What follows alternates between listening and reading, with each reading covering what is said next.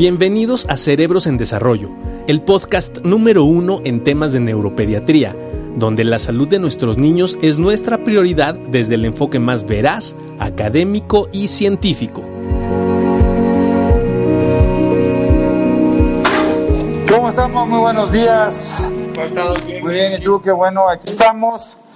Otro día más, otra cápsula más de Cerebros en Desarrollo, este, para hablar de neurodesarrollo de nuestros cerebros en desarrollo. Bueno, estuvimos hablando la semana pasada de algunos conceptos de neurodesarrollo. Hoy vamos a platicar eh, un poco más enfocados al primer año de vida, eh, para que si tienen algunas preguntas, sobre todo relacionadas con niños pequeños, no las puedan hacer en el contexto de que vamos a estar hablando entonces de pequeñitos. Doc, lo que estoy enseñando son algunas curvas de crecimiento que se me hace interesante que las personas puedan verla porque eh, si, se dan cuenta, en diferentes colores vamos a tener la formación de diferentes áreas del organismo y cómo se va dando dependiendo de la edad.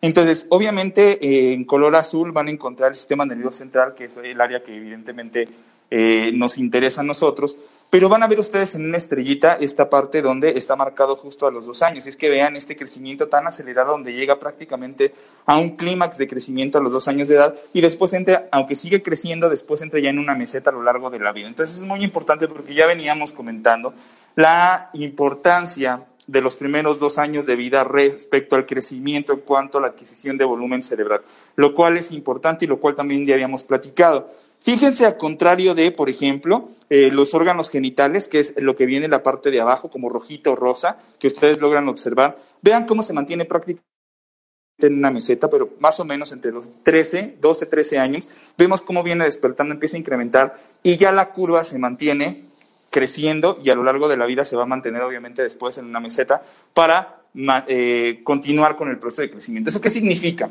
Que diferentes partes del organismo van a crecer van a crecer en diferentes momentos. Por ejemplo, veamos la siguiente, la parte linfática, que sería la curva que tienen en verde.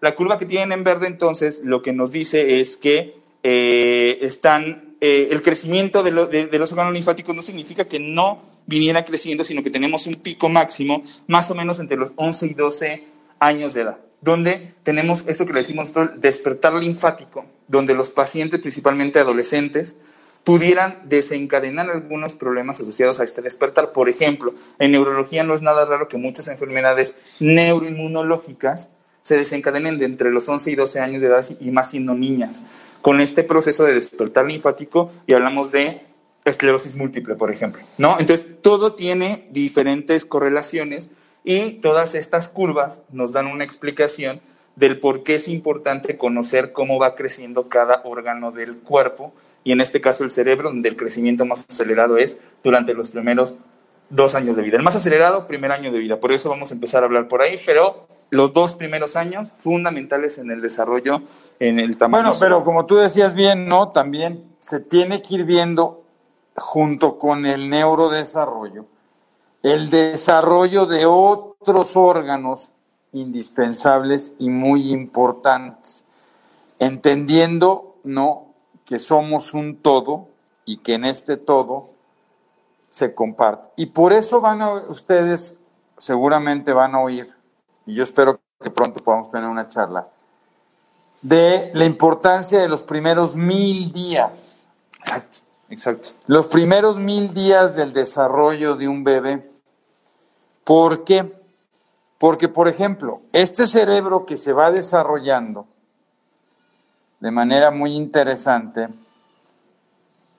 Fíjense bien, por ejemplo, si ustedes sabían, el del 60 al 70% del cerebro está hecho de ácidos grasos.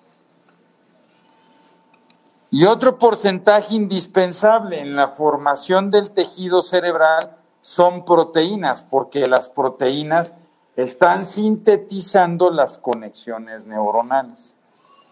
Por lo tanto, el primer año de vida, sobre todo los primeros meses de gran crecimiento, los niños necesitan una gran cantidad de ácidos grasos y de proteínas. ¿Y cuál es la mejor fuente para un bebé los primeros seis meses de esto? La leche materna. Por eso la leche materna permite cubrir y es tan importante, indispensable, independientemente de otras cosas, el seno materno, la leche materna, porque contiene la cantidad de ácidos grasos, la cantidad de proteínas y algo que es indispensable los primeros años en anticuerpos. Y es un poquito reflejar lo que ustedes observan en la lámina que estamos pasando en este momento. Eh, ¿Es este lado? No, es el otro lado. Ahí estamos. Miren, ahí estamos de este lado. Ahí está, ahí está. Miren cómo vemos este proceso de crecimiento también durante los, los primeros 24 meses, donde vemos el cuadrito que es de color rosa, donde llega ¿no? a su clímax prácticamente a los dos años, pero vean el crecimiento en gramos del, del cerebro, que esa es la parte importante y muy interesante. Miren, más o menos cuando ya ven la raya de estabilización, la, raya donde se mantiene ya en meseta, que eso va a llegar más o menos entre los 7, 8 años de edad, prácticamente el cerebro, aunque va sufriendo algunas fluctuaciones en crecimiento, ya no vuelve a crecer de manera exponencial como lo hizo, repetimos, durante los primeros dos años. Pero vean, prácticamente para los dos años el cerebro va a estar pesando aproximadamente un kilo.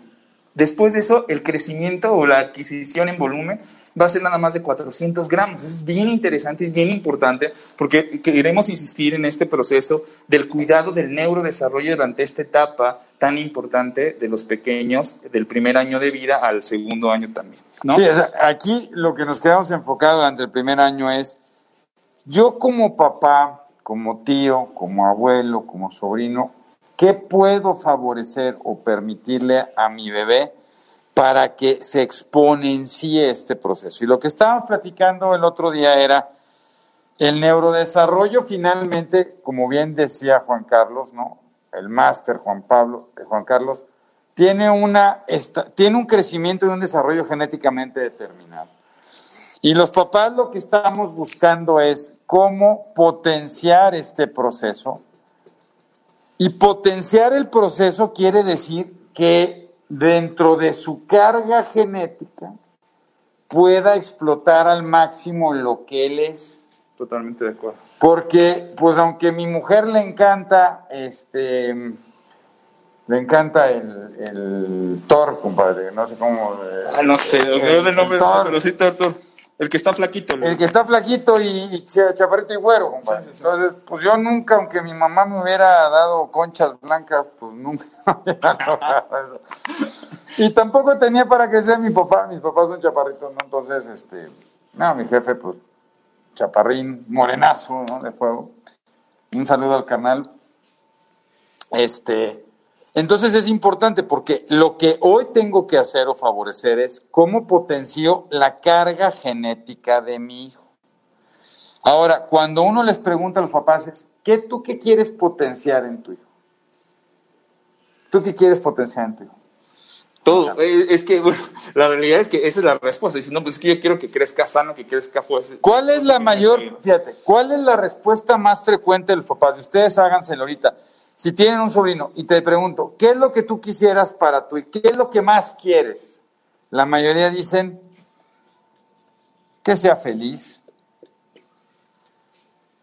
que pueda ser lo mejor que pueda ser él. Sí, sí, sí. Que sea bien inteligente, ¿no? Como su pediatra. Pero fíjense, ok, ¿y cómo voy a lograr que mi hijo sea esto? Le voy a leer más, le voy a cantar más. ¿Qué hacemos? Bueno, es una serie, es, una serie de cuidados, pero principalmente es cuidar que, que, crezca de una manera sana y armónica. Esa es lo más, la parte más importante. Más allá de lo que platicamos la vez pasada, que es fundamental, que es la intervención ante cualquier dato de riesgo neurológico, eso ya lo platicamos. Eh, a final de cuentas, su pediatra y los, neurólogos, su médico de primer contacto, que casi siempre son nuestros compañeros y colegas pediatras, están al pendiente del crecimiento del niño. Más allá, evidentemente, de llevarlo a atender cuando le da gripa, cuando le da alguna diarrea, cuando se siente mal, evidentemente el pediatra juega un papel fundamental esencial, el más importante en la vigilancia en el proceso de neurodesarrollo. ¿Por qué? Porque al final de cuentas de que, el niño nada más vaya a revisión o vaya por alguna infección de garganta y demás, esos puntos de contacto que se van teniendo con el, con el pequeño le permiten al pediatra darse cuenta si va adquiriendo las habilidades que tiene que adquirir para la edad en el cual se está, se está llevando al niño a revisión. Eso es muy importante porque ellos son los primeros en darse cuenta que algo podría no estar bien. Y entonces a lo mejor ya hacer una derivación al especialista, al neurólogo pediatra, para poder abordar un poco más qué es lo que está pasando que no le ha permitido al niño avanzar de forma adecuada en ciertas áreas del desarrollo. Y aquí va, a comentar lo de, lo de los rangos. Sí, los rangos es importante, nada más que, como decíamos, no, no es tan importante ¿sí? que sea el primero en ir adquiriendo, como decíamos, la ganancia de habilidades se basa en lo que va teniendo previo y lo importante es que consolide bien este proceso. Entonces, lo primero que tenemos que asegurarnos es que se consolide y que a partir de eso, en los rangos, porque a veces los papás quieren que mi hijo vaya logrando todo inmediatamente. Lo importante es que lo vaya adquiriendo bien, consolidado. ¿Cómo puedo lograr eso? Lo primero, la alimentación, indispensable, como decíamos.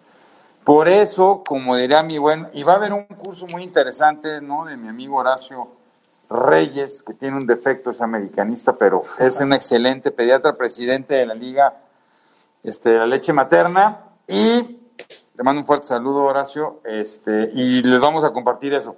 Es importantísimo. El seno materno ayuda en todos los sentidos. El primero, estimula el olor, hace un vínculo más fuerte con la madre. El niño se calma. Después, la alimentación, como decíamos, contiene grandes cantidades de ácidos grasos importantísimos para el desarrollo cerebral, proteínas y anticuerpos. Lo platicamos la vez pasada y es un paréntesis en eso que comentaba el doctor en cuanto a los ácidos grasos, súper importante la intervención que sabemos que tienen los ácidos grasos para el proceso de desarrollo eh, cerebral, para el incremento en los gramos de tejido cerebral es muy importante. Hoy sabemos una participación fundamental de los ácidos grasos en el crecimiento de las áreas frontales del, cerebro, es muy importante. Por lo tanto, sí estaría recomendado y a las mujeres que hemos tenido la oportunidad de, platicar con ellas, a las mamás, a las futuras mamás, iniciamos a veces con suplementaciones de, de ácidos grasos con el fin de que previa que nazca el niño y posteriormente durante la lactancia, él pudiera estar recibiendo una buena cantidad de ácidos grasos, no como tal de lo que de dárselo directamente a él, sino a través del seno materno. Además de un consumo, importante de alimentos que tengan un alto contenido en estos ácidos, antioxidantes, etcétera. es muy de tamalitos y de de, atolito, atolito, atolito. y tamal. Pues sí, está bien, pero con su omega. Con el omega. Está, bien, pero No, bueno, es interesante, por, pero fíjense, Qué interesante es porque un bebé cuando nace, desde el punto de vista del tejido cerebral, está empezando a aclimatarse en la regulación de la temperatura. Y ustedes se han de fijar que el bebé cuando sale lo dejan un ratito en, un, en una cuna térmica. Gracias, Diego, por las estrellas, gracias. No, está el Javier, Javier, gracias. Anthony, gracias. a, Toño, Toño, muchas gracias por estar ahí, Toño. Este, Liliana, un saludo. ¿Sabes quién está el Javier Martínez? Ah, Brother, un abrazo fuerte hasta allá, desde... Mm, em, aquí está Natalia Valdés, estimulación. Fíjense, a ver Natalia, y que es una gran seguidora, te agradezco muchísimo Natalia. Ahí lo voy a poner. Ahí está Natalia. Natalia, Muchas gracias por estar siempre presente. Claro, todo, cuidado, seguimiento, alimentación, estimulación, por supuesto. ¿Cómo hago? Pero otra vez, fíjate, es que es muy interesante. ¿Cómo hago una estimulación emocional y cómo hago una estimulación cognitiva el primer año de vida? Hablábamos desde el hecho del seno materno, ¿eh? o sea, hablamos desde el hecho del seno materno, donde gran parte del proceso de reflejos de succión que se van consolidando y que se van reforzando, van a beneficiarse con el proceso de eh, succión a través del seno materno. Después, el vínculo afectivo que se crea a través del seno materno está comprobado y es fundamental. Después, el seno materno y el hecho de que el niño se pegue al pezón y succione es lo que le va a permitir a la mamá continuar con la lactancia a lo largo del tiempo que sea necesario, eh, con el fin de que continúe proporcionando de forma adecuada una buena cantidad de proteínas, ácidos grasos, pero sobre todo que nos ayude muchísimo con la formación de anticuerpos. Eh, entonces, de alguna manera, es importante que todas las mujeres intenten, lo hagan, si pueden, estarle dando de comer eh, seno materno, ¿no? Eso es muy, muy importante y somos e extremadamente pro lactancia en esta página de Cerebros en Desarrollo.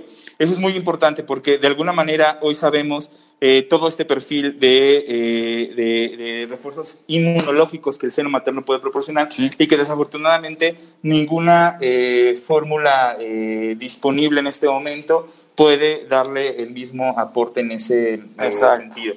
Entonces es muy importante y más empezando a trabajar, todo tiene un proceso muy importante. ¿Por qué es importante que el niño se pegue al, al, pezón y, esté eh, succionando. Eso es muy importante porque lo empieza a preparar para la alimentación complementaria posteriormente. Entonces, ustedes pueden venir de un bebé recién nacido durante los primeros días donde le cuesta mucho trabajo tomar el pezón y succionar, pero después se van a ir dando cuenta cómo lo va tomando con mayor facilidad y de repente tiene una gran fuerza de tetada para poder succionar y come cada vez mucho más rápido. Entonces las mamás se lo van pegando y terminan de darle de comer cada vez más rápido. Eso significa que se está preparando con una buena calidad de succión para lo que sigue, que sería entonces la alimentación complementaria a base de papillas principalmente. Con la fuerza lingual, ¿no? Fíjense, nada más quería tocar, en la, en la neurona existe una membrana que se llama membrana bilipídica, o sea, está hecha de ácidos grasos donde están flotando los receptores y está en una gran hiperproducción. Cuando el bebé está así este, buscando el pezón para succionar, yo les digo que se está entrenando, y lo vamos a decirle con Iniestra en la noche con los Pumas, se está entrenando para el cabeceo. No, pero fíjense qué importante, porque estimula el olor, hace una mejor conexión con su madre, no solo a través del olfato, sino a través de la piel. Y el contacto piel a piel que se tiene con la madre estimula un sistema súper importante en el cerebro que se llama el sistema neuroendocrino y que tiene que ver con la liberación de endorfinas y de esteroides que permiten el crecimiento del bebé. Un crecimiento armónico, no un crecimiento hacia la obesidad, es un crecimiento armónico.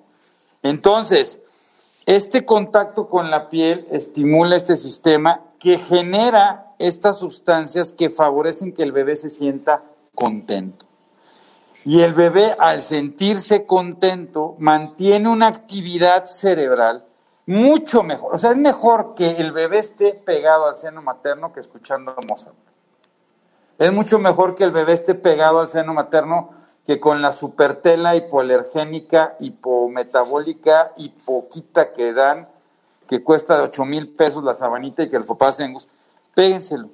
Así fuimos hechos los mamíferos, el ser humano. Además, el bebé también empieza con su mano a tocar y empieza, donde hay más receptores de sensibilidad, es en las palmas y en las plantas de los pies. Y es por eso que es tan importante nuestras manos y nuestras plantas.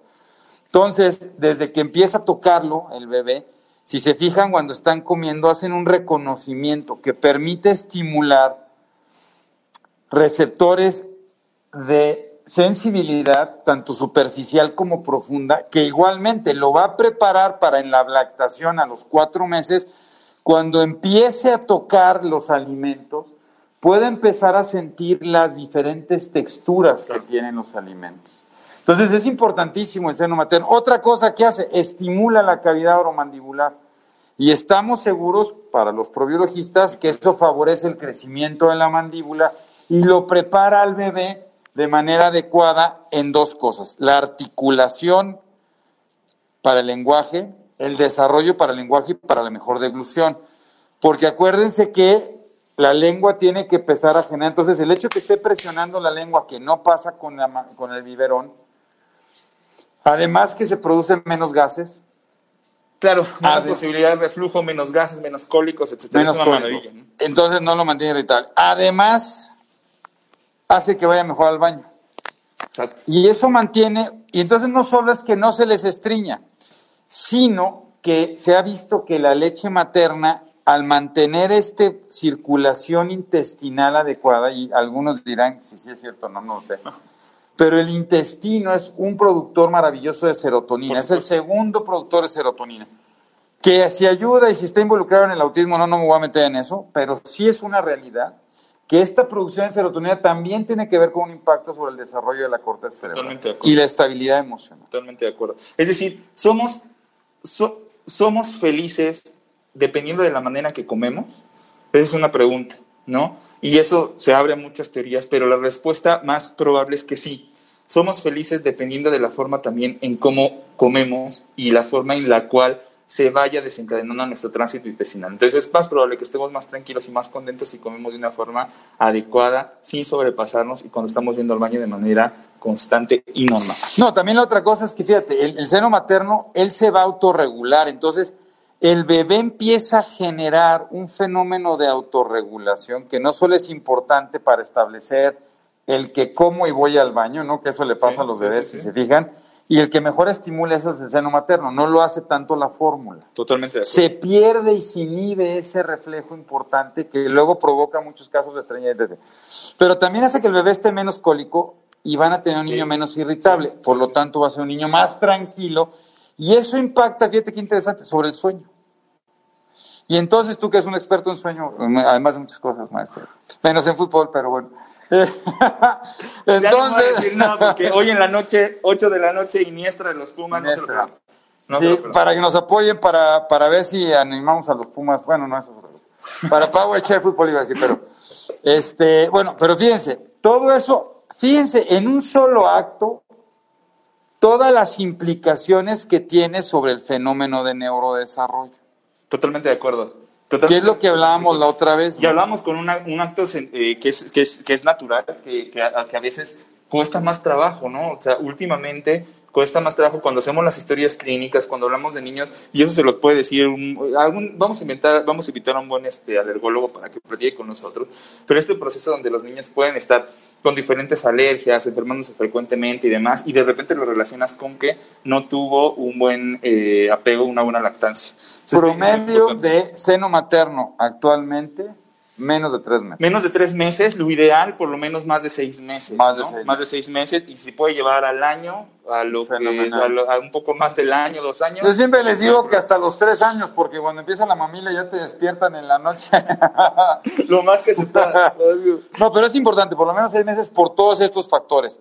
Sí, Por eso, fíjense qué interesante. ¿Qué es lo más difícil del seno materno? Que la madre se tome el tiempo para darlo. Si se da el tiempo, y yo sé que es difícil, pero si se da el tiempo, es difícil actualmente para ellos, sí, claro. vean todos los impactos que puede tener sobre este proceso. ¿no? Totalmente de acuerdo. Y ahí voy porque iba. ¿Cómo estimulo cognitivamente a mi hijo? Comiendo con seno materno los primeros meses de vida. Dos, eso es favoreciendo un estímulo, permitiendo que el bebé se desarrolle, que crezca. En la panza de su madre, así estaba, a toda madre, creciendo.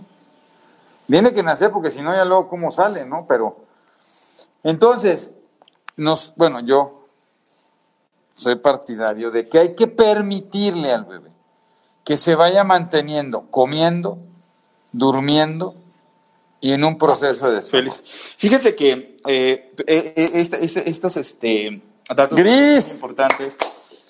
Gris Roda siempre. Ah, Gris Roda siempre. Un abrazo, Gris. Gracias por Gracias, por- Toño, por las 50 estrellas. Muchas Oiga, gracias. eh, eh, hablando, vamos, vamos a ver. eh, ¿Cómo influye la calidad del sueño en el neurodesarrollo inicial? es fundamental. La calidad del sueño probablemente es de las cosas más importantes que favorecen el desarrollo, que disminuyen la irritabilidad, que mejora el comportamiento del niño al momento de comer, etcétera, etcétera, etcétera. Los niños tienen que dormir lo mejor posible y evidentemente la etapa neonatal, que son durante los primeros 28 días de vida, se la va a pasar durmiendo la mayor parte del día y comiendo. Miren, Quería presentarles este cuadrito, ¿no? Vamos a entrar y hablar sobre el desarrollo psicomotor en los niños eh, más, eh, en los niños de un año, de uno a dos años, hoy vamos a platicarlo. Entonces, quiero que vean cómo se va dividiendo en diferentes áreas, pero a final de cuentas y de, y de grosso modo, así es como nosotros hacemos la evaluación del desarrollo psicomotor, independientemente de la edad del niño. En todas las edades vamos a evaluar prácticamente estos mismos aspectos.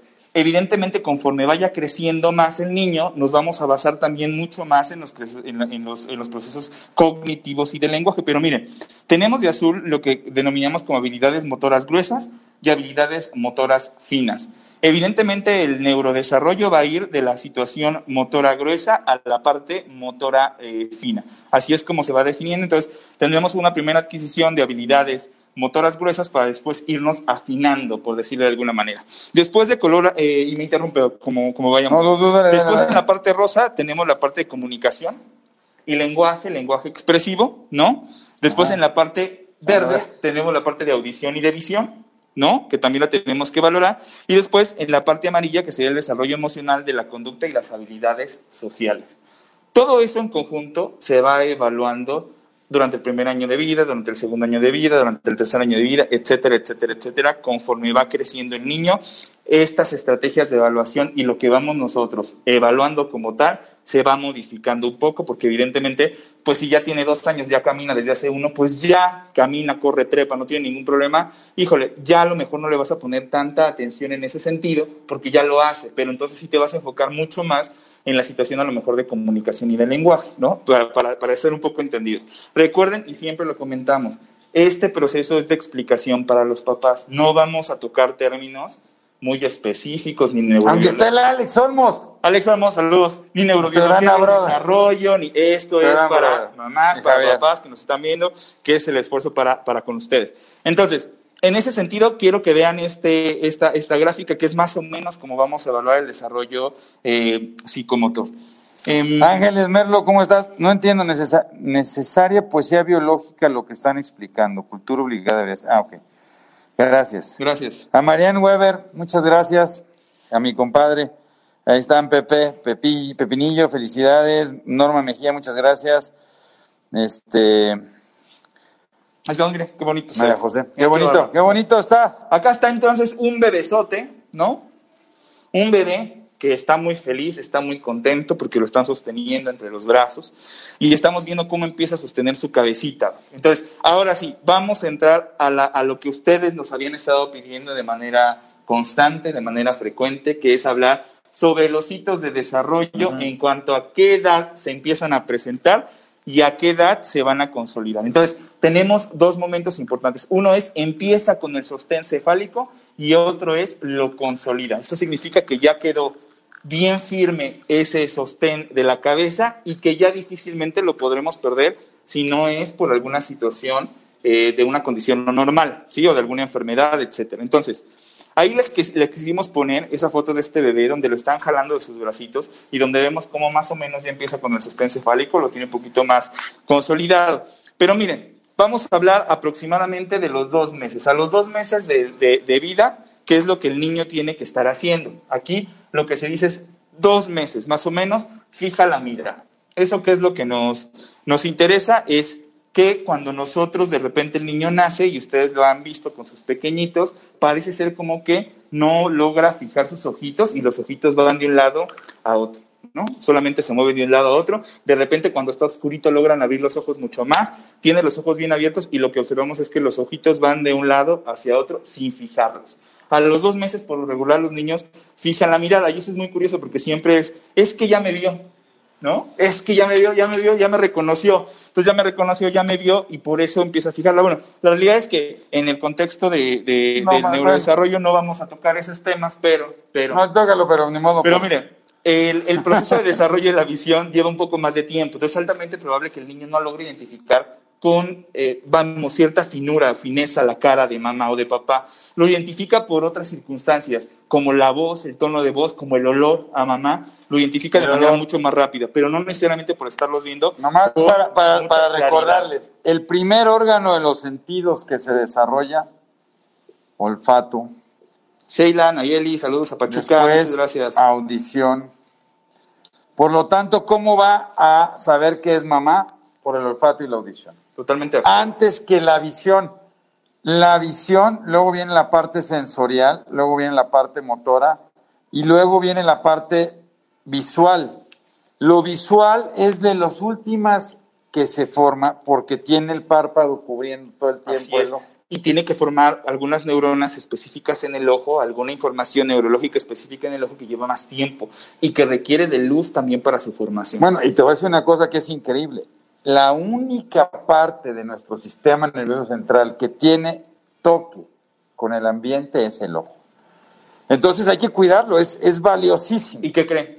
También los ácidos grasos participan en toda esta formación retiniana que nos va a terminar de dar al final agudeza visual y muchas otras cosas. Pero bueno, segundo punto, sonrisa social, sonrisa social muy importante. ¿Por qué Es- se llama sonrisa social? compa? Fíjese, es, es bien curioso, pero nosotros tenemos que... a- a- o ¿Quién sea, le puso son, son términos que se siguen a lo largo del tiempo y que se siguen manteniendo, ¿no? Pero bueno, esa sonrisa social no significa de que le cuentes un chiste y se ría, ¿no? Que es la otra. A veces sí con el sonido los niños tienen esta reacción al hacer una sonrisa, una sonrisa nada más. Es algo que tú estás observando en su rostro, cuando te acercas con él, cuando lo acaricias, cuando lo besas, cuando mamá le empieza a hablar, ¿no? Empieza a reconocer la voz y lo que va a hacer el niño es reírse. No necesariamente por algo que tenga que ver, puede ser por otro tipo de fenómenos a su alrededor. Pero eso es la sonrisa. No, incluso es cuando empieza a sonreírse sin que necesariamente Hay un estímulo también. hay un claro. estímulo. Y mucha gente dice, le vienen los ángeles a contar algo, ¿no? Ah, o está viendo ángeles, por eso se están riendo y son unos angelitos. Pero en realidad lo que está sucediendo Son es que ya fíjense qué por eso yo les digo, cada día el bebé es increíble porque lo ves y aprendes y descubres una nueva conexión neuronal. Eso está poniendo en interconexión toda esta red neurológica que tiene que ver entre cómo se conecta, porque por un lado va el desarrollo del ojo, del oído, pero también ellos empiezan a interconectar y tiene que ir haciendo en una prueba de error, oye, ya conecté o no conecté, porque fíjense, dicen, dicen que conectar el nervio del ojo con, la, con el, el- occipital, que es donde va a ver, es como meter un cable de la Ciudad de México a Nueva York, guiándose a ver hasta dónde conecta. Entonces, eso se lleva toda una serie de horas donde va en estímulo, prueba y error. Por eso, de repente, aunque inicie, no necesariamente se consolida. Y si en este momento, aunque inició, rompo y no lo ha consolidado, tiene un estímulo, tiene un problema, lo va a dejar, ya no va a consolidar y lo puede perder. Que eso es muy importante. Por eso a veces los papás que están tan ansiosos de que su hijo juegue fútbol a los seis meses de edad, es más importante que inicie y consolide lo que está formando, ¿no? Entonces, si se ríe socialmente, qué padre, pero no es porque se esté sonriendo. Luego, la otra cosa maravillosa es que el fenómeno del desarrollo se da por sí solo, ¿no? Sí. Se va a ir dando por sí solo. Entonces, no se angustien. Lo importante es que cuiden a su bebé. Lo Pero platicamos bueno, desde la vez pasada, ya- esos, ya- Procesos, esos procesos de, de estimulación este, solamente van a ayudar a... eh, no van a, de ninguna manera buscan adelantar el proceso de desarrollo. Esa es una, una, una situación importante porque eso no va a pasar. El desarrollo tiene sus tiempos. Entonces, por eso lo estamos enseñando de esta manera, meses. Porque cada mes va a venir una ganancia distinta. Después, Doc, dice manos abiertas en un 75%. ¿Eso qué pasa? Que los niños cuando nacen, y es algo que a las mamás les preocupa mucho. Angustia muchísimo. Angustia muchísimo. Que ven que el niño puede tener empuñado, ¿no? El pulgar. ¿No? Entonces está empuñadito el pulgar, está por dentro, está apretadito, no lo tienen por fuera, sino adentro. Entonces eso de repente a las mamás... ¿Por qué es diferente si tiene el pulgar adentro que si tiene el pulgar afuera? No, la verdad es que lo único que va pasando, y, y ese es un proceso fisiológico que vamos observando, es algo que se llama desempuñamiento del pulgar. Eso que ocurre, el niño conforme va a ir abriendo las manitas, si se dan cuenta, en lo- en- y si he tenido la oportunidad de ver este niño recién nacidos frecuentemente, todos los niños tienen las manitas casi todo el tiempo cerradas. Y las tienen ahí y difícilmente las van a tener abri- abiertas y moviendo los dedos. Eso no va a ocurrir. Por lo regular están cerradas. Entonces, ese proceso de desempuñamiento del pulgar se va a dar de manera consecutiva conforme pasa el tiempo. Lo que yo espero es que más o menos para los dos meses empiece a liberar los brazos, eso significa no tenerlos tan próximos, sino bajarlos un poquito más. Y si junto con eso empiece a abrir las manos un poco más. Entonces, no es nada raro que incluso veamos de inicio que el niño pueda abrir las manos todavía con esta posición del pulgar, ¿sí? Y que posteriormente el pulgar se libera y entonces ya tendremos un desempuñamiento. ¿Hasta cuándo puede ser normal? Más o menos, nosotros vamos No, evaluando. puede ser normal. Vamos evaluando más o menos esta parte, pero entre los 3 y 4 meses nosotros pensamos que el niño ya pudiera tener prácticamente liberado. el- Todavía hasta los seis. Que, eh, todavía, pero, pero vamos, tendremos que ver el resto todo, de, ¿no? de- de desarrollo. Pero bueno, sí, sí. Ahora, y tiene que ser persistente. ¿No? Porque de repente, si lo hace de repente y lo mete, pero ya lo abre para ciertas cosas, tiene que ser... incluso en ocasiones nosotros nos, fijamos mucho en los reflejos que hacemos para ver que el niño abra las manos. Incluso eh, eh, para esta edad de los dos meses llegamos a ofrecer algún objeto que evidentemente pudiera entrar en su manita para ver si él logra solamente presionarlo. No lo está sujetando de manera consciente, vamos, que lo esté agarrando y, es un se lo lleve. Es un reflejo donde él va a sentir el objeto entre las manos y vemos de qué manera lo presiona. Y ahí es donde te das cuenta que realmente pudiera ya estar en el proceso de estar liberando el pulgar. Ahora, fíjense qué interesante, porque cuando ustedes quieran hacer estímulos al bebé, los estímulos que tienen que hacer, hay dos tipos de sensibilidad en el ser humano. La sensibilidad que se llama estereoceptiva, que me pone en contacto con el mundo exterior y me permite saber si hace frío, si hace calor. Y la que se llama propioceptiva, que es cómo estoy yo, que se llaman receptores profundos. Al principio el bebé tiene más desarrollado los receptores profundos de saber cómo está que los exteriores, porque eso depende de toda la conexión de las redes neuronales periféricas. Entonces, cuando vayan a hacer eso, tienen que hacer en el pie, en la palma del pie, en la planta del pie, una presión más profunda para que se estimule más el, fenómeno, ¿no? Que eso es importante. Ok, miren, después vamos a esta parte. Mm, eso es lo que decías. Si tiene un año y nueve meses. Un año y nueve meses, sí. Sí, dice, si tiene muy un año, nueve meses. Depende, Gaby, eh, se, necesitaría valorar eh, al niño, porque era lo que decíamos, todo viene en conjunto. No nos vamos a basar solamente en un hito del desarrollo para decir que tu niño podría estar mal. Se requiere una valoración totalmente completa para saber si ha cumplido con todos los hitos del desarrollo para un año, nueve meses y cómo le ha ido a, a través de todo este tiempo. A qué edad se sentó solito, a qué edad gateó, a qué edad caminó, etcétera, etcétera. Es muy importante para darnos cuenta si le tenemos que dar un valor realmente significativo a, ese, a esa situación. Tres meses, Doc. Y aquí hablamos en cuanto a la consolidación.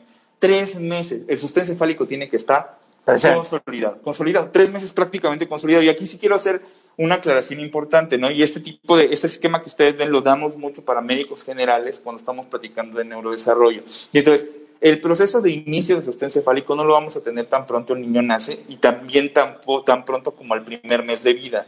Lo más probable es que sí empiece con algunos esbozos de sostén, que de repente la a decir, no, sostuvo la cabecita desde que nació. ¿No?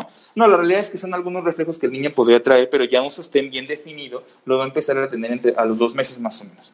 A los tres meses, lo que yo espero es que este sostén esté mucho más consolidado a tal grado que hagamos esta maniobra que, les pusimos en la foto, donde se toma al niño y entonces el niño lo que va a hacer es viene con la cabecita. De ninguna manera la va a En bloque, ¿no? la va siguiendo en bloque. No, se va, no, no, lo vamos a jalar y la cabecita se queda atrás. No se llama signo de cabeza caída o en gota eso, bueno, ya prometimos que no íbamos a decir este, datos eh, clínicos, pero bueno, eso ah, nos hablaría, nos alertaría de decir, bueno, algo está pasando, porque hablábamos, ¿se acuerda usted de esta adquisición del tono muscular? Y entonces el tono muscular lo vamos también a adquirir del centro hacia la parte periférica. En este, en este caso, del eje del tronco hacia las extremidades. Entonces, de lo primero que voy a consolidar en cuanto al tono, va a ser el tono cervical y por lo tanto el sostén cefálico. Muy importante. es bien importante porque está preparando al chaparro para la deglución. Y para poder... Qué, qué, importante que dice eso, y lo platicamos la vez pasada, ¿no? que de repente hay gente que se, se, se, llega a desesperar muchísimo, que dice, Doc, es que le empecé a alimentación complementaria tiene cuatro meses, ¿no? Y se le empecé. Y de repente todo me vomita o nada lo quiere y me lo escupe. Entonces, ojo con eso, porque de repente las papillitas, ¿no? Y en un niño que a lo mejor consolidó a los tres, tres meses y poquito y demás, y todavía no está totalmente al 100, sí podríamos tener un problema para la situación de la deglución. Es importante que la valoración en la parte de iniciar este tipo de estímulos este, venga con, con la venga con la parte de, venga con la parte de, de estructura bien y luego eh, estar seguros que ya está listo para poder deglutir de forma segura. Por eso es tan importante que en el neurodesarrollo yo como padre le vaya dando tiempo, que por eso es un arte ser papá, ¿no? Le tengo que ir dando el tiempo sin desesperarme y vigilando que sí lo vaya a consolidar. Que, que ese es el objetivo a final de cuentas, solamente el que tengan ustedes un panorama de qué es lo que va adquiriendo conforme va pasando el tiempo. Sin embargo, el que sería el indicado de decirle si esto es normal, anormal o se requiere de algún tipo de valoración será su médico pediatra principal. Totalmente, el pediatra es Cuatro meses más o menos balbucea, fíjese qué curioso. Empieza a balbucear, de repente los únicos que recuerdan la edad de balbuceo son los papás. De repente nuestros médicos en formación, cuando los preguntamos a qué edad balbucea un niño, siempre se van hasta los seis o siete meses, ¿no? No, empiezan a balbucear tan pronto entre los tres o cuatro meses. Así es como, como pasa, a veces hasta un poco antes. Hasta un poco Pero- el sonidito, ¿no? en los soniditos. Entonces eso es muy importante porque también lo preguntamos, pero más o menos ya bien presente, que es algo franco, a los cuatro meses de edad el niño tiene que estar balbuceando. Entonces ya lo vamos viendo. Ya puede seguir objetos, sí puede seguir objetos grandes, ¿no? Objetos de buen volumen, y de repente ustedes ya los van a poder mover y van a ver el niño cómo empieza a desplazar ya la mina, que se llama seguimiento Visual. visual. O sea, hablamos, Ahí pasamos... ya está haciendo un seguimiento visual de los objetos Así es, pasamos nada y más... de colores. Y pasamos de la fijación de la mirada a los dos meses para que a los cuatro meses ya pueda empezar a seguir algunos objetos, sobre todo si los ponemos cerca, ¿no? Para cerca, ¿no? Que cuando nacemos vemos en blanco y negro, como las películas de Chaplin. Y conforme empezamos a desarrollarnos, empezamos a ver colores. ¿Cuáles son los primeros colores que se ven? Yo quisiera que fuera el rojiblanco, pero no, se ve el rojo y el amarillo. ¿Por qué ven estos? Por la longitud de onda. Entonces, empiezan a ver colores dentro del espectro por la longitud de onda que van teniendo. Y después del rojo y el amarillo se van al verde y al azul. Por eso si se fijan, los juguetes de niños pequeños son rojos y amarillos como Iron Man. Y luego se va dando al verde y al azul. Por eso también al inicio solamente ven mejor óvalos, que es el de la cara, que cuadrados o redondos, que es la identificación de la faz de mamá. Es súper importante. Entonces, aquí a los cuatro meses también, ahora fíjense, para que yo pueda hacer un seguimiento del objeto, no solo es, tengo que tener el cuello. Por eso es tan importante que el cuello se libere y que se libere el cuello del tronco. Y entonces, porque al inicio ustedes van a ver cómo el bebé como robotcito. se mueve como robot y conforme va avanzando, empieza este fenómeno tan interesante y emocionante que es como cada extremidad, cada parte del cuerpo se va a empezar a manifestar por sí sola y ya puede empezar a mover de manera alternante brazos y piernas. Incluso es cuando uno los pone boca abajo y más o menos al tercero, entre el tercero y el cuarto mes, uno esperaría que ya pudiera el niño boca abajo liberar la cabeza y voltearla de un lado a otro, que eso decían los pediatras que era el momento para poderlo dormir ya boca abajo y si llega a vomitar el niño, el niño tenga la posibilidad de cambiarse de posición. Eso es muy interesante. Pasemos a la siguiente, ya nos, no- no- siempre nos tardamos un Ya, montón, ya, ya, ya. no podemos, Ya. este, ya no vamos a hablar mucho, ya vamos a- se- seis meses más o menos, Balbucea. este, celestación. Seis espérame, nomás, espérame, espérame, ¿Por qué ¿Ven por qué no avanzamos? ¿Ven por qué no avanzamos? Fíjense, el balbuceo lo que va favoreciendo, fíjate, es que es, es maravilloso. No, es fantástico. Iracema, gracias, gracias por Es estrellas. una vibración de la lengua. Cuando estoy balbuceando, vibra la lengua y vibran los carretes y vibran unos músculos que se llaman los, este, mm, los, los glosos. Y eso va a favorecer tonificación de la lengua para que luego cuando empiece a comer alimentos pueda hacer el bolo alimenticio. Porque acuérdense que cuando va a comer el bebé tiene que pegar la lengua al paladar y uno dice, ¿para qué tendrá que pegar la lengua al paladar? Para que el paladar se estimule y el paladar de estar muy arriba empiece a bajar y se aplane. Este aplanamiento va a permitir en los próximos cuatro a seis meses que el paladar puede estar plano para que la lengua llegue en el proceso del desarrollo del lenguaje. Por eso los niños que tienen paladares muy elevados o que no tienen un buen proceso de alimentación y se quedan más arriba, hay muchas causas, tendrán más dificultades. La otra es que la vibración de, de los buxinadores y de los, a la hora que está haciendo el bla, bla, bla, bla es una propuesta que los papás nos emocionamos mucho porque pensamos que nos está queriendo decir algo, nos estamos comunicando, no. En realidad lo que está haciendo es preparar esta cavidad mandibular. Además, fíjese qué interesante, esta vibración persistente a nivel de la lengua va a dar el desarrollo de los receptores, porque hay que reconocer que la estimulación favorece el desarrollo de receptores, y estos receptores lo que van a hacer es que este, van a favorecer la sensorialidad de la cavidad oromandibular. Y entonces me va a permitir que cuando yo empiece a ingresar otros alimentos, estos alimentos lo pueda empezar a degustar y los acepte y no empiece a tener una selectividad, que por eso en general lo que se propone evidentemente es que se vaya haciendo de esta manera.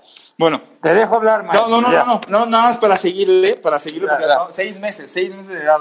Fíjese, entre los cinco y seis meses el niño tiene que empezar a sentarse. Eh, puede sentarse con ayuda, ¿eso qué significa? Empieza a los cinco meses, se sienta con algunas almohaditas que le permite precisamente mantenerse sentado sin irse de lado, que de repente se sienta el niño, lo tiene sentado en la cama y, si todavía no ha logrado tener un adecuado sostén eh, de tronco, lo que va a pasar es que pues, se, va a ir, se, va a ir, de lado, ¿no? Lo sientan y de repente pues ya se fue de lado y se cayó. Le podemos colocar unas almohaditas a los cinco meses y con eso vamos provocando entonces que continúe la adquisición de un buen eh, tono del tronco. Em, después va a localizar ya sonidos de una manera mucho más adecuada. Recuerden que todo el proceso de, eh, de desarrollo, ¿no? Para no hablar tanto de maduración, sino del desarrollo de la vía visual y de la vía auditiva se va a ir llevando a lo largo del primer año de vida. Por lo tanto, es más frecuente que los niños localicen ruidos intensos para los seis meses más que aquellos ruidos que resulten extremadamente finos. Entonces, va a localizar sonidos fuertes y el balbuceo lo vamos a tener a todo lo que da más o menos para los seis meses de edad. Eso es muy importante para que ustedes vayan bien. Entonces, recapitulamos, dos meses, fija la mirada, sonrisa social a los dos meses, manos abiertas, que hablamos del atrapamiento de pulgar, este, dos meses, sostiene objetos, eh, que puedo sostener objetos grandes también a los dos meses, tres meses consolidado el sostén cefálico, cuatro meses va a balbucear y va a seguir objetos, para los seis meses llegar a sedestación, ¿sí? iniciar con la sedestación, que eso significa sentarse, y localizar sonidos fuertes, además de incrementar entonces el balbuceo. Eh, luego, ahorita sí vamos a pasar. Luego, ocho meses. Lo que queremos es que el niño se siente solo, ¿no? Se siente solito, que ya no ocupe almohadas. Idealmente pasamos del proceso donde se sentaba con la ayuda de las almohadas, se las quitamos y el niño ya se queda sentado solo. Después puede pasar objetos y empieza a pasar objetos que por lo regular en la sonajita, algún muñequito, algo. Recuerden que en esta edad es muy importante el estar observando al niño de todo lo que se pudiera llevar a la boquita y aunque todavía no inicia a lo mejor con un proceso de gateo tan firme, sí es importante que cuidemos lo que se está llevando a la boca, pero todo el reconocimiento de objetos va a venir por la boquita, siempre lo va a llevar a la boca y va a reconocer los objetos a través de la boquita. Entonces, puede pasar objetos ya de una mano a otra. Se dan cuenta cómo va incrementando la complejidad. Primero de solamente llegar a abrir la mano y agarrar un objeto, ahora podría incluso pasar el objeto de una mano hacia la otra.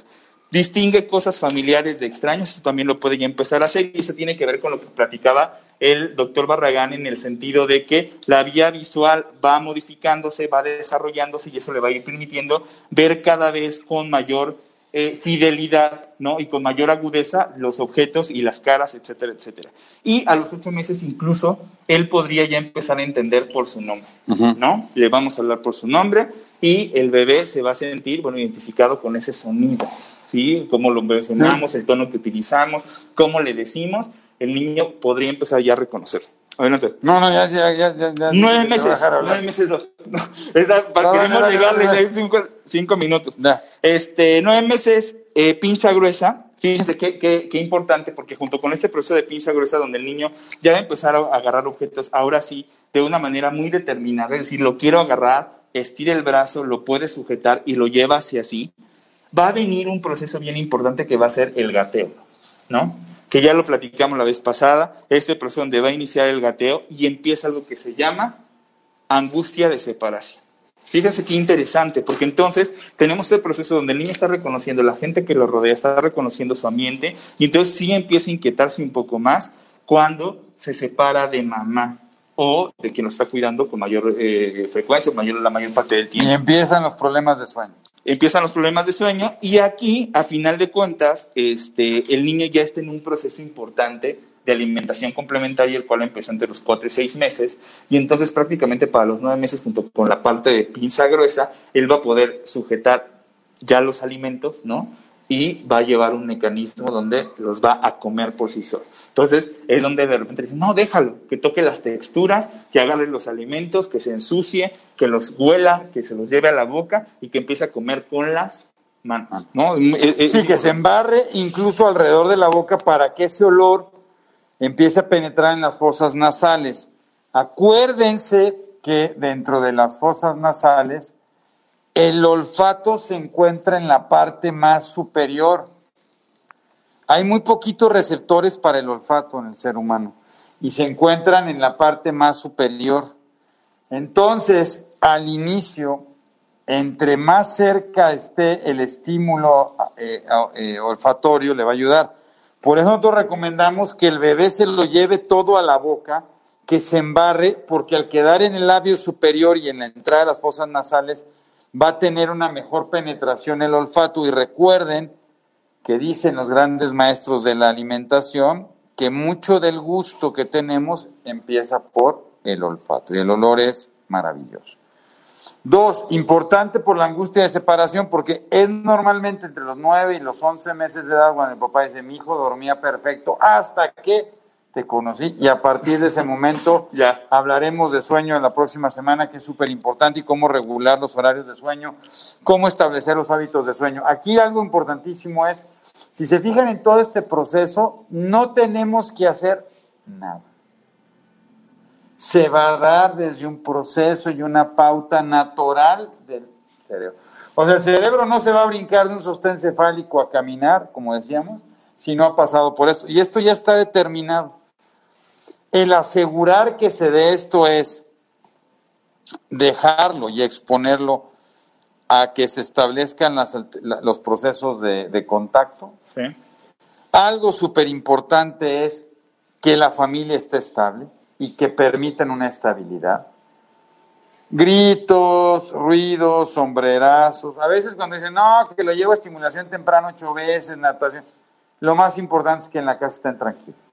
La estabilización de la casa permite, acuérdense, que desde el oído, el oído está, es el único órgano de los sentidos que está 24 por 7. Todo el tiempo está prendido. Entonces hay que tener todo el cuidado del mundo para eso. Bueno, más este, a ver, para terminar, vamos a terminar, vamos a pasar a los 10 meses donde vamos a tener una pinza ya un poquito más fina ya de tomar objetos con toda la mano, lo va a poder hacer por lo menos a lo mejor con tres dedos, eso ya lo vamos a considerar como una pinza fina, va a iniciar la, bipedestación, eso qué significa que se va a poder parar con ayuda probablemente entre los 10, 11 mesecitos se para con, con, ayuda, se agarra de los objetos para poder pararse y se puede quedar sostenido con ayuda o agarrándose. Y obviamente empezamos con ba, ba, ba, ba, pa, pa, pa, ma, ma, ma, Muy importante porque nosotros empezamos, se dan cuenta, de un proceso donde venimos valorando solo situaciones motoras, empezamos a valorar situaciones sociales y empezamos a valorar ahora situaciones de lenguaje y comunicación, ¿no? Que obviamente toda esa parte de la risa y todo lo que vamos valorando lo vamos considerando nosotros también dentro del proceso de comunicación, etcétera, pero empezamos ya la risa es un proceso de comunicación con los primeros esbozos de lo que vendrá a ser el lenguaje. Entonces sí nos interesa mucho saber en qué momento lo inició. Y lenguaje entendiendo el lenguaje no como lo que expresa por balbuceo, lo que expresa por tarareo, sino lenguaje es igual a comunicación. Esto es cómo el individuo empieza primero a comunicar, está comunicándose. Ahora, para comunicarse tiene que comprender. No. Igual que para moverse tiene que sentir. No me puedo mover si no sé dónde estoy, si mi cuerpo no está perfectamente enterado de su entorno. Por lo tanto, más importante que la modicidad es la sensorialidad. Más importante que la expresión del lenguaje es el entendimiento del lenguaje, porque si el individuo no entiende a él y a su entorno, no podrá entonces empezar la formulación del fenómeno del lenguaje. Todo depende si les gusta más Chomsky, o les gusta. Hay una serie de alteraciones ardila o próximamente el consenso que vamos a tener sobre el lenguaje de nosotros, pero bueno. Ya, Miren, me callo. Un año, termina, termina. un año, este, inicia la deambulación, evidentemente la- la- va a iniciar a caminar. Puede ser primero de la mano, evidentemente como siempre, lo vamos a llevar de la mano. No está recomendado el uso de andadores, por favor. No está recomendado el ¿Por uso qué? de ¿Por qué? ¿Por qué? Mi mamá Ay. me puso andadores, compadre. Fíjate qué interesante, Doc, pero no, actualmente no deberíamos de estar utilizando andadores, puesto que eh, causan diferentes cosas. Uno es desde alteraciones eh, en, la, en la parte de la formación de las rodillas, sí, las caderas. Por eso estoy puede- charrito. eso puede causar dolor crónico posteriormente o posturas viciosas.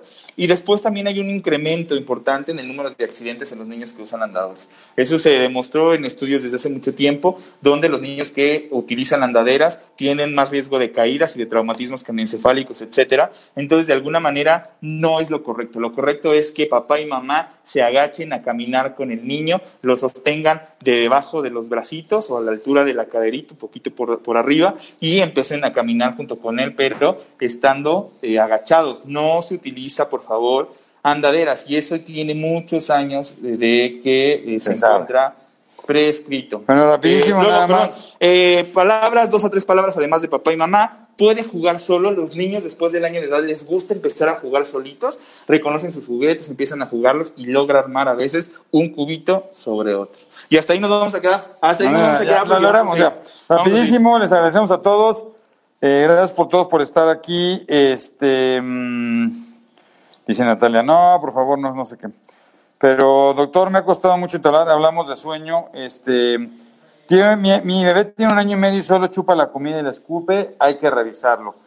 Aquí lo importante y lo que esperamos mucho que le sirva a esto, además de ir marcando las pautas más o menos del desarrollo, es que por favor, todo, las dudas que se generen, platíquenlas con su pediatra. Acérquense a su pediatra. Es súper importante que el pediatra pueda, pero más o menos es para que vayan entendiendo toda la complejidad en el fenómeno de desarrollo y que sepan que si apoyan a sus hijos y le dan una estabilidad y le dan lo justo y necesario, el cerebro lo va a ir haciendo maravillosamente. ¿no?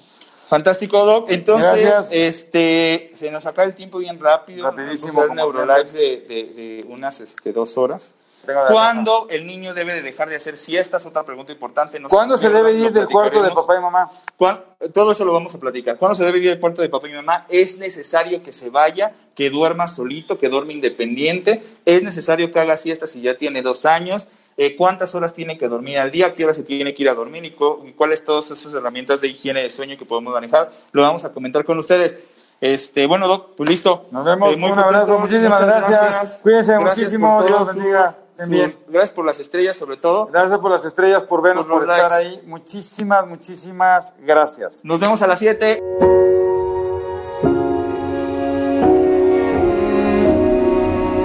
Cerebros en Desarrollo, el podcast comprometido con la idea de que en los cerebros de nuestros niños no hay límites.